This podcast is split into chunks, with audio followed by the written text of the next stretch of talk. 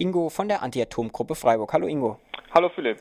Fangen wir vielleicht mal mit chronologisch an. Es war ja jetzt am Samstag mal wieder eine Demonstration und zwar vor dem AKW Neckar-Westheim. Du warst mit dabei, berichte doch mal davon. Ja, also es waren etwa 600 Teilnehmer bei, dem, bei der Demo vom AKW Neckar-Westheim 2.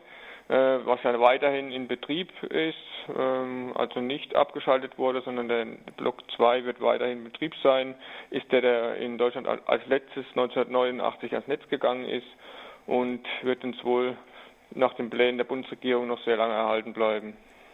Da gab es eine Demonstration von einer Gruppe, die sich Endlich Abschalten äh, nennt. www.endlich-abschalten.de ist die Internetseite, wenn man sich da weiter informieren möchte. Ähm, war 600 jetzt ein Erfolg für diese Mobilisierung oder merkt ihr auch, dass dieses Thema irgendwie derzeit nicht mehr die Aufmerksamkeit kriegt, die ihr sicherlich für notwendig haltet? Ja, also das, das merken wir leider, dass die Aufmerksamkeit danach gelassen hat. Also 600 Teilnehmer ist jetzt nicht der ganz große Misserfolg, aber äh, wir hätten natürlich erhofft, dass wir mehr Menschen dorthin äh, mobilisieren können. Aber man muss natürlich auch berücksichtigen, dass derzeit Urlaubs- und Ferienzeit ist, viele äh, Leute eben nicht da sind und deswegen äh, vielleicht äh, nicht äh, zu den Demos kommen können. Aber sicherlich wäre es wünschenswert gewesen, mehr Menschen dort zu haben.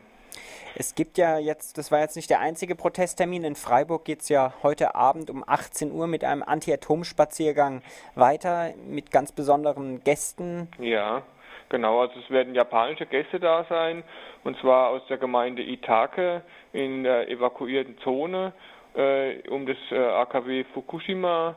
Und es wird eine Schülergruppe sein, also Menschen, die jetzt äh, aus ihrer Heimat äh, quasi vertrieben wurden und evakuiert sind und sie sind auf Anregung eines Forstwissenschaftlers aus Waldkirch, der aus Japan stammt, Noriaki Ikeda, äh, nach Deutschland gekommen, um hier für einige Tage äh, ähm, sich zu erholen haben sich hier auch in der Region einige Sachen angeschaut und äh, haben sich bereit erklärt, am äh, heutigen Montag äh, an unserer kleinen äh, Demo teilzunehmen.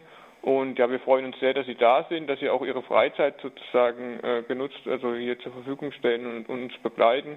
Ja, und die Betreuer der Gruppe werden einige Worte zu, den, äh, zu der Situation der evakuierten Menschen dort sagen und auch äh, aus Japan direkt berichten, wo wir leider im Augenblick sehr wenige Informationen nur bekommen und uns gar nicht richtig äh, ein Bild über die Lage dort äh, machen können.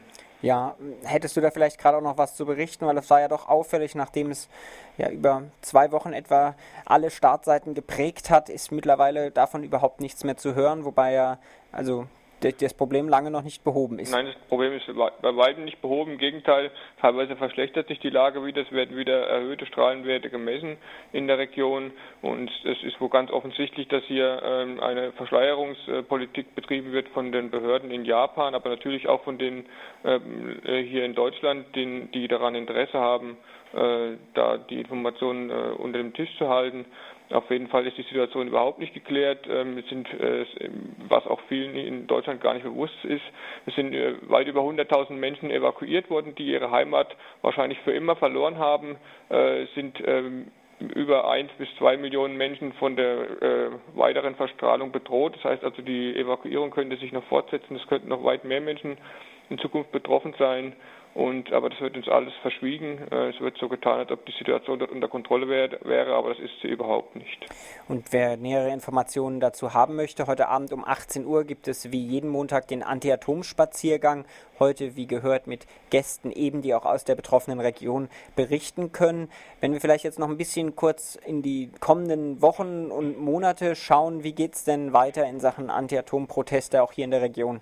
Also hier in der Region haben wir natürlich auch ganz aktuell einen, einen anstehenden Termin. Und zwar, es geht ja darum, dass das AKW äh, äh, Fessenheim ähm, weiterhin für zehn Jahre ähm, am Netz bleiben soll. Die, äh, die französischen Behörden wollen hier ähm, eine, eine, Verlängerung äh, der Betriebsgenehmigung ähm, praktisch bekannt geben und äh, alle Bürger hier in der Region sind aufgerufen, dagegen ihren Protest auszudrücken und deswegen äh, wird es am 18. Äh, September, also am 18. September wird es nochmal eine Aktion äh, auf den Brücken am Rhein geben.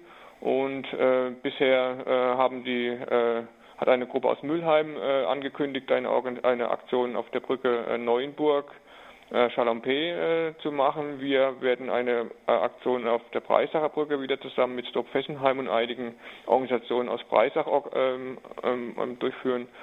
Äh, vielleicht kommen noch weitere Brücken hinzu, das wird man dann sehen. Es hatte sich ja äh, ähnlich äh, Ostern auch dann kurzfristig haben sich noch mehrere Gruppen da engagiert und haben Aktionen gemacht.